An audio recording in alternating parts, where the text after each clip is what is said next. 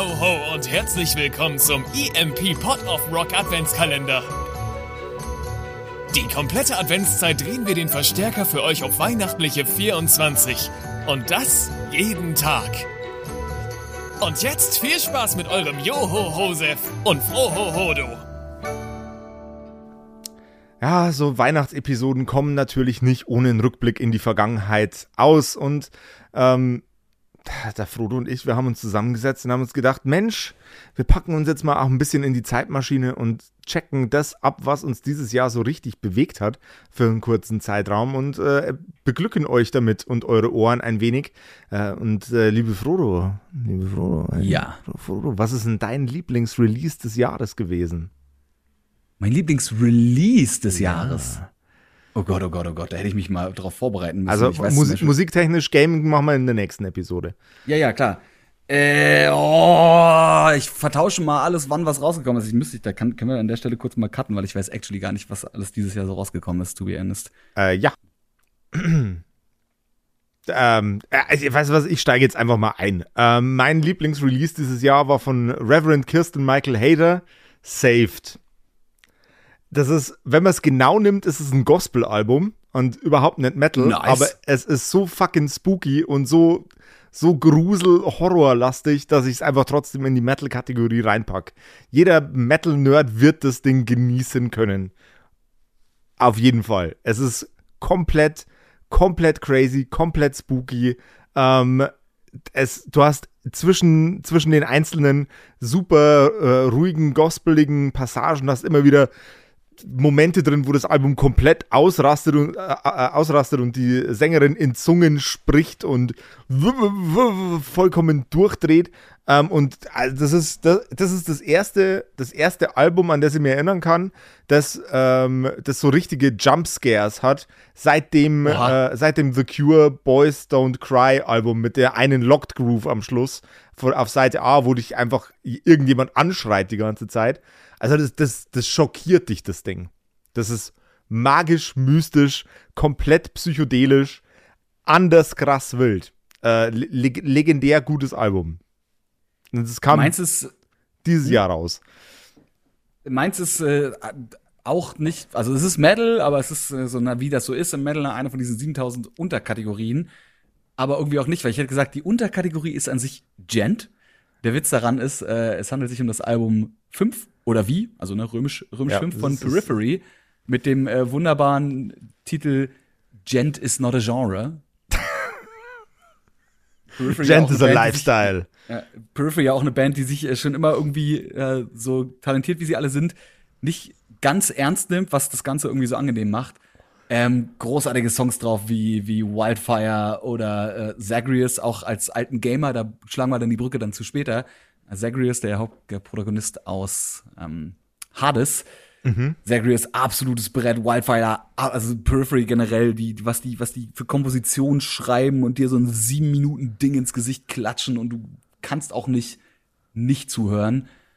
Ähm, genauso technisch übrigens auch War of Being von Tesseract, ist auch dieses Jahr rausgekommen, ist auch ein bisschen technischer, bisschen, bisschen frickeliger aber macht Spaß. Kann ich sehr empfehlen. Und wenn man es ein bisschen poppiger mag, ähm, Fatalism von Polaris aus Australien, gute Band von Down Under, ähm, die auch gern mal die ein oder andere schöne Gesangshook mit drin haben jetzt kommst du mir gleich mit drei, drei Releases. Ja. Oh Gott, ich krieg gar keine drei, drei Releases zusammen. Ich habe mich jetzt so, so stark fokussiert auf die Kirsten Michael Hader und ihr Album äh, und, und, und versucht da, weißt du was, dann erzähle ich darüber einfach noch ein bisschen mehr. Ja, ich habe ja äh, meine auch nur so gedroppt, weil da muss man, äh, wie gesagt, das ist, das eine ist Gent, Gent, Jont, was kein Genre ist, ist Periphery, äh, Periphery, Periphery, muss man kennen. Tesseract muss man auch mögen.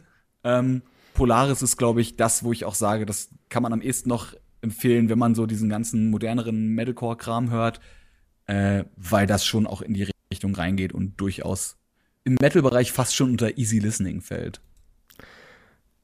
Easy Listening Metal, finde ich awkward. Ich ähm, weiß, es gibt so anstrengenden Metal, der ist so ja. super technisch, super schnell, ganz Zeit auf die Fresse irgendwie. Oder eben, wie gesagt, das ist so ein sieben Minuten Song, wo man danach einfach körperlich ausgelaugt ist. Oder es ist halt so ein dreieinhalb vier Minuten Song mit so einer Hook, die irgendwie zweimal kommt und einem schönen stabilen Breakdown. Und das kann man sich dann eben auch mal anhören. Das kann man sich rein. Bisschen, rein bisschen wie, wie. Pop, bloß halt mit verzerrten Gitarren. Wie, wie, wie Pop, nur eben nicht. Ja.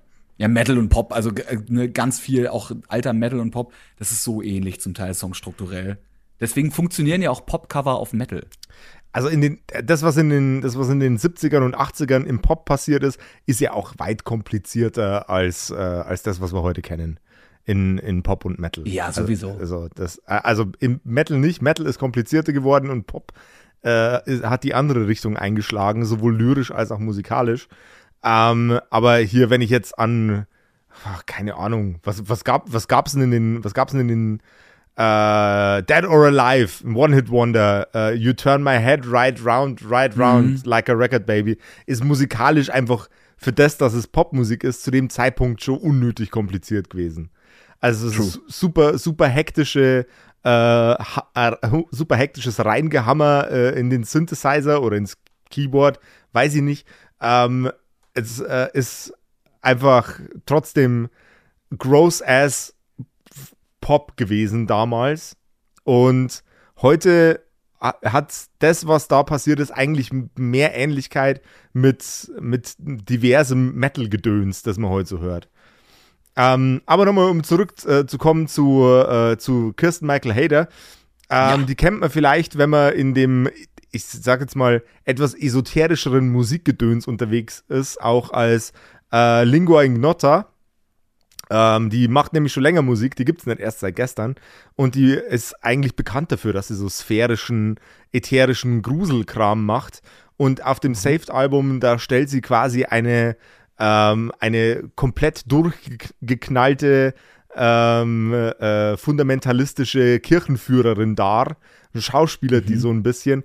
Und das Ganze gibt dem, gibt dem Album also den richtigen Vibe. Da ist nichts mit moderner, cooler, äh, präziser Hardware aufgenommen worden, sondern da hat man irgendwelchen kaputten Scheiß genommen, kaputte Tape-Recorder und uralte Tapes, die nicht mehr richtig spulen und hat es damit aufgenommen, das ganze Ding. Und es ist sensationell gut. Also es ist äh, pure, pure Verwirrung, das ganze Teil. Ähm, wärmstens zu empfehlen. Ganz, aller, aller, allerwärmstens zu empfehlen, das Ding. Was, ist, was gab es denn das Jahr noch, was mich so begeistert hat? Was gab es dieses Jahr noch? Seal and Order ist letztes, letztes Jahr rausgekommen, oder? Warte mal. Das geht mir übrigens auch so. Super viele Alben, die ich jetzt gerne genannt hätte, sind letztes Jahr rausgekommen. Und bei manchen weiß ich es, weil ich Erinnerungen daran habe, wie ich sie letztes Jahr schon gehört habe. Ähm, so irgendwie nach einem Umzug oder so. Aber trotzdem, die kann man irgendwie dieses Jahr immer noch hören. Letztens erst zum Beispiel live gesehen, ähm, Stray from the Path. Uh, Falls man, falls man die nicht kennt, die, die Auch anhören, Imagine, ja, man, man nehme Rage Against the Machine, so von der, zumindest von der, von der Aussage her, so super politisch. Und jetzt stellt man sich vor, die sind richtig pissig. Die, sind- die sind richtig angepisst noch. Und dann hat man Stray from the Path. Die auf ihrer Bühne einfach eine fucking Guillotine zu stehen haben. was äh, tatsächlich was ist, was jede Band grundsätzlich dabei haben sollte. Eine Oder? Guillotine. Finde ich ja. nämlich auch. Kauft ihr da draußen euch eine Guillotine für eure Band ein? Oder einfach so, wenn ihr keine Band habt. Oder einfach so, kann man Als immer mal Weihnachtsdeko brauchen. zum Beispiel. Als Weihnachtsdeko, damit kann man sehr gut Ananas schneiden, zum Beispiel. Passt auf euch auf, passt aufeinander auf, benutzt die Guillotine nicht, um den Kopf von irgendjemand abzutrennen. Passt auf Frodo auf, rutscht nicht aus. Äh, seht zu, dass ihr euren Weihnachtsbaum nicht umwerft und äh, tragt beim äh, Glühwein trinken auf gar keinen Fall weiße Kleidung. Und außerdem, am allerwichtigsten, Rock und Roll. So ist es nämlich. genau. Das war's mit eurem Pod of Rock Adventskalender.